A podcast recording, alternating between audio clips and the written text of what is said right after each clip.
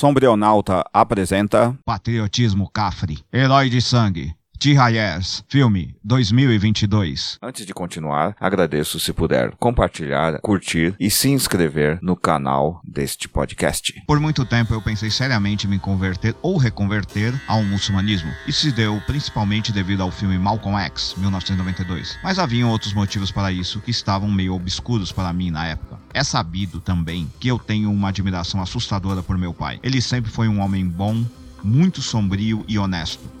Isso me lembra o que certa vez uma moça discorreu quando resenhava o primeiro Pantera Negra 2018, acerca de T'Challa, Pantera Negra, Sedgwick Bossman e sua relação com a sua irmã Shuri, Leticia Wright. Algo como: É fundamental para toda criança crescer na presença de um homem bom e honesto. Meu pai sempre se propôs a ser esse homem. Desconfio que era isso que vi quando assistia à versão de Malcolm X feita por Denzel Washington em 1954. Um homem bom e honesto, porém sombrio. Sombrio. Por porque ninguém pode entender muito bem ser honesto sem ter antes sofrido e perpetrado sofrimento e também ter pagado caro por ter feito ambos. Então a escolha pela honestidade não é dada por algum conformismo, por um medo de não errar, e sim por ter errado e acertado, e sentido as desvantagens e vantagens de ambos, e chegado à conclusão que ser honesto era o que mais lhe adequava. Homens como meu pai sempre foram tidos como pouco viris, pouco dados a deixar a brutalidade e a ganância tomá-los. Sua força foi sempre fazer o possível para buscar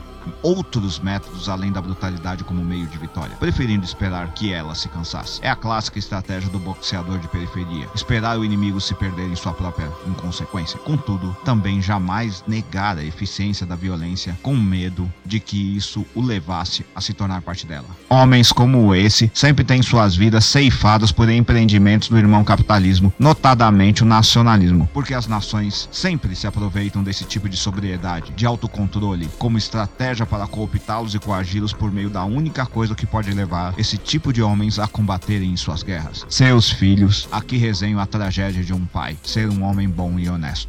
As pessoas têm dificuldade de entender que um povo não é seu território. Essa noção da coligação de pessoas a um espaço estático é novo e tem menos de 300 anos.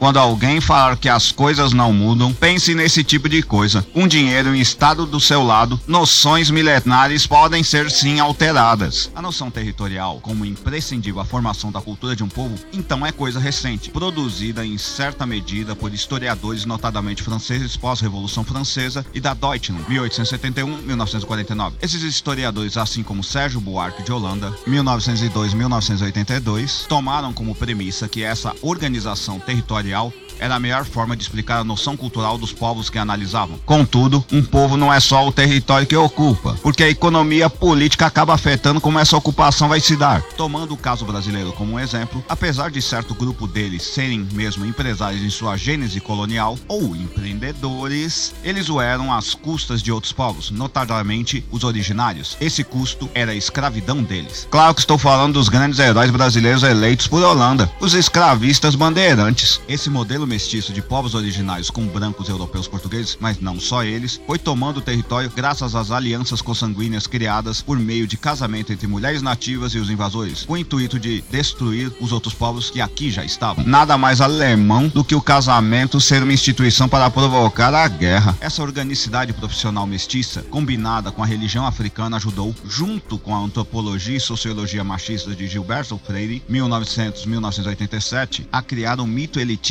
brasileiro brasileiro, que sim transcedia a questão racial por ser justamente portador de uma diversidade enquanto biologia, porém também de uma uniformidade profissional, uma espécie de patriotismo infiel, ou como diriam os muçulmanos aos povos que não seguiam sua crença e que depois foi incorporado como termo pejorativo pelo apartheid, 1948-1994, um nacionalismo kafir ou kafri. É isso que gente como o ex-presidente Jair Messias Bolsonaro, 1955, acredita. Então, quando perguntarem para você de onde vêm as ideias protofascistas e tolas dele, responda que são originários de dois dos maiores intelectuais desse país. Viu como um Estado comprando as ideias de intelectuais pode mudar culturas centenárias e milenares? O problema central dessas visões que partem do princípio territorial é que todas elas usam como uma de suas inspirações, e no caso da Deutschland, principalmente em seu período mais extremo e eficiente, o nazista, 1919-1945, é o de Destino Manifesto, 1845, termo cunhado pelo jornalista John Lewis O'Sullivan, 1813-1895, que evoluiu para a teoria estadunidense de genocídio chamada de Tese da Fronteira, 1893, de Frederick Jackson Turner, 1861-1932. Essas concepções é que fundamentavam que os brancos e descendentes de europeus tinham o direito quase divino de exterminar os povos originários que estavam no que hoje chamamos de Estados Unidos da América. Assim, um povo tinha o direito, dado pelo belicismo, de tomar o território de outro povo. Engraçado como aí não tem nenhuma ligação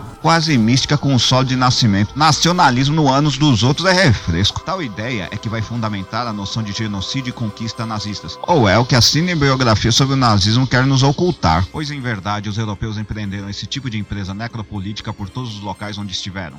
Talvez a grande inovação sobre a tese da fronteira é aplicar esse tipo de genocídio nos próprios continentes onde os invasores nasceram, o que os alemães chamaram de Lebensraum, espaço vital, 1870-1945. Porém, a tese da fronteira precisava de muitos soldados para ser executada. Logo necessitou que gente que havia sido recrutada para lutar na Guerra de Secessão estadunidense 1861-1865 contra os Estados Confederados, os negros. Nessa produção, vemos que mais uma vez os negros são cooptados a lutar numa uma versão do Liebenhall, só que em francês, conta ironicamente os alemães da Deutschland. Todavia, o que dar de pagamento a esses homens? Ora, o que sempre se promete a todos os jovens: reconhecimento de um grupo, libertação de sua vida primitiva mulheres brancas, civilização europeia iluminista ou, resumindo, nacionalidade francesa. Todavia, eles, além dos alemães, devem enfrentar um inimigo que se recusa a derrotá-los, porque, tal qual Macoma, sabe que isso o fará se tornar um deles. Um pai senegalês muçulmano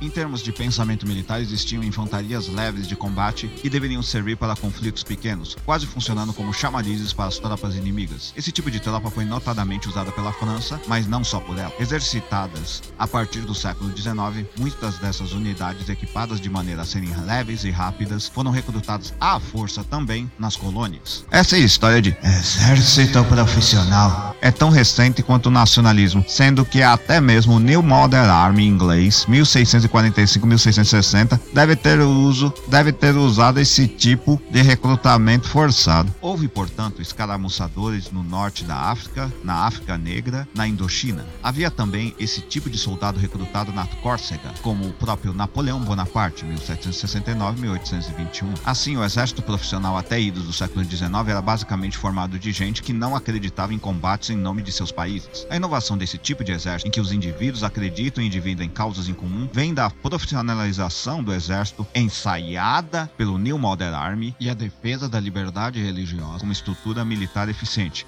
Com o tempo e com a Revolução Francesa 1789-1792, vai se substituindo a noção de que a religiosidade deve ser necessariamente transcendental, evoluindo para o que particularmente chamo de a religião do Estado civil, aparentemente laica, que chamamos de patriotismo. Toda essa construção é que concorre para criar exércitos multinacionais e multiétnicos, recrutados de maneira forçada para lutarem nas guerras imperialistas, pois o critério de mérito, combinado com remuneração e possibilidade de aposentadoria, seja terras, como houve na Guerra de Secessão estadunidense, quanto nesse filme, possibilitam que, mesmo que tomados à força, os soldados que não eram brancos, inclusive os trabalhadores, fossem com o tempo cooptados por tal estudo empregatícia. Sem pensar bem, as Forças Armadas usam esse tipo de organização em sua divisão de tarefas, somado com o discurso de que eles seriam alçados à nacionalidade dos seus colonizadores. Isso funciona em grande medida com os jovens dessas comunidades, que veem a possibilidade de suplantar a autoridade de seus próprios pais e outros anciões, coisa corrente no pensamento africano continental e também muçulmano. Nesse tipo de linha de pensamento, os idosos têm mais valor que os jovens, por eles justamente estarem mais aclimatados pelo tempo às suas próprias culturas. Quando retirados dessa, o culto do Estado, dado pelo ensino escolar branco, acaba dando a esses jovens uma vantagem nunca antes prevista em suas próprias matrizes civilizacionais. Por isso que Bacari Diallo, ou Marci, é praticamente imune ao chamado nacionalista francês ao contrário de seu filho Tierno Diallo, Alassane Diot. Logo, ele não é um herói de sangue. Com uma tradução safada, nacionalista e praticamente eugenista dá a entender. O poder de Diallo é sua fé,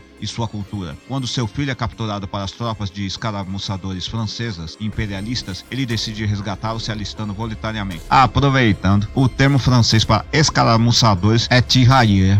Omar Sy tem montado sua carreira como ator basicamente fazendo filmes e séries sobre a possibilidade de uma comunhão entre franceses e seus imigrantes, notadamente de origem africana. Ele também se esforça muito em demonstrar que a cultura francesa, mesmo a mais clássica, ganha muito ao ter viés negro, e tal qual o bastante criticado ator Morgan Freeman, 1937, parece querer demonstrar que os pretos participaram em larga escala da história imperialista de suas respectivas nações. Ele e Freeman seriam o que Malcolm X chamaria chamaria de negro de caça. Particularmente eu chamo de classe média de origem negra. Sigamos. Bakari e seu filho Tierno vivem com sua família no Senegal e basicamente são criadores pequenos de gado. A grande sacada da cena de abertura é mostrar isso sem o peso daqueles horríveis filmes brasileiros que apresentam a vida de pequenos agricultores como horrível e penosa. Eles vivem uma vida de esforço, todavia estão bem adaptados a elas, a sua cultura e sobretudo a sua religião, o muçulmanismo. Essa é a escaramuça desse filme. Apresentar que os islâmicos, mesmo contra sua vontade, podem fazer parte do ideal francês de civilização, mesmo com a constante ascensão de uma nova extrema-direita que é tão racista quanto a velha, porém mais adaptada à democracia, tal qual Adolf Hitler, 1888-1945 e o nazismo eram. Nego esquece que os nazistas não deram um golpe na Deutschland, apenas foram eleitos e indicados. Todavia, é sabido e discutido entre as comunidades daquela região que os franceses estão vindo e recrutando de maneira forçada jovens para lutarem na Primeira Guerra Mundial, 1914-1918. Baccarat e sua esposa, que não achei citada em site nenhum, tentam esconder seu filho, mas literalmente, como nas razias feitas pelos muçulmanos para capturarem africanos e serem entregues posteriormente ao escravismo do irmão sistema, ele é capturado. Baccarat então entra numa missão para resgatar seu filho. No entanto, Tierno, que no momento estava pronto a resistir ao recrutamento forçado passa a se sentir atraído pelos prazeres imperialistas de seguir a ordem capitalista racista. Também o fanatismo democrático aparece na figura do filho do general Chambray, François Chateau, o jovem comandante tenente Chambray, Jonas Bloquet. Ele é um personagem fundamental porque demonstra como a crença na democracia também é prenhe de uma ditadura de classe social. A loucura da frente de Verdun é apresentada de maneira didática, onde homens pobres, negros ou não, são levados a serem feitos em pedaços por meio da liderança de um oficialato tomado por ideais religiosos civis criados racionalmente, ou seja, a loucura chamada nacionalismo. E toda loucura tem algo de contagioso. Bakari, a todo momento, tenta evitar, mesmo pelo seu filho, romper com suas crenças religiosas e sua cultura. E mesmo quando faz, é porque seu dever como pai é manter-se um exemplo para Tierno. Um pai sombrio, pronto a enfrentar a luz do sol iluminista francês que alimenta, mas queima e que projeta sua sombra com o intuito de proteger seus filhos. Bakari tenta a todo custo salvar seu filho. Entretanto, cai vítima de sua própria crença, porque o pessoal esquece que o islamismo também acredita em livre-arbítrio. Logo, seu filho traça o caminho que irá seguir. A Bakari sobra apenas o que todo homem bom e honesto pode conceder a seu filho, sua bênção. Porém, até isso é tomado dele, pois o filme quer mostrar que não há saída para os negros, não importa sua religião, não importa sua etnia, e que a democracia racista, imperialista republicana não lhes dará quaisquer opções a não ser lutar por elas, contra outras democracias igualmente racistas, imperialistas e republicanas. No final, como disse o crítico da Revolução Francesa e admirador de Lenin, 1870-1924, Anatole France, 1844-1924, os deuses da República Francesa têm sede, sede de sangue de seu cidadão. Os anarquistas estavam certos. Nacionalismo é uma idiotice, não importa se é de esquerda ou de direita, porque a ideia em si foi forjada pelo irmão sistema e tem muito dele, o que impossibilita garantir o bem-estar pleno das populações pobres. Todo ele é uma organização que inevitavelmente irá redundar em separações por biologia e leis inócuas contra o racismo e outras segregações profissionais de cunho corporal que tenderam a criar castas profissionais. Tal instituição é constantemente sustentada por sepulturas póstumas coletivas para as grandes vítimas vítimas desses empreendimentos capitalistas, seus povos. Como o túmulo ao soldado desconhecido do qual falei anteriormente. Nós negros não podemos nos ver reféns desse tipo de projeto, pois somos os verdadeiros trabalhadores do mundo que precisam se unir. E gente como Jones Manuel, 1990, em breve, provavelmente expulso do PCB 1922, talvez seja a melhor prova atual de que nós só servimos ao iluminismo 1685 como seus sombrios soldados, mas ao final de sua empresa, a única moradia e homenagem a nós destinada, no pior sentido do termo, é o esquecimento frio da tumba e depois, mais uma vez, sermos explorados no pós-morte. É o que esse filme quer dizer em certa medida. Que as nações fiquem com a morte, seu grande produto. Eu prefiro a vida. Se você apreciou, compartilhe nas suas redes sociais. Dê um curtir se você estiver no Facebook. Dê 50 palminhas se você estiver no Medium. E dê, finalmente, um curtir e um compartilhar se estiver no Facebook. Ou, se estiver no WhatsApp, envie para seus amigos. Se estiver no TikTok, compartilhe também e divulgue. Se estiver no YouTube, se inscreva em nosso canal. Até mais. Até a próxima. Obrigado.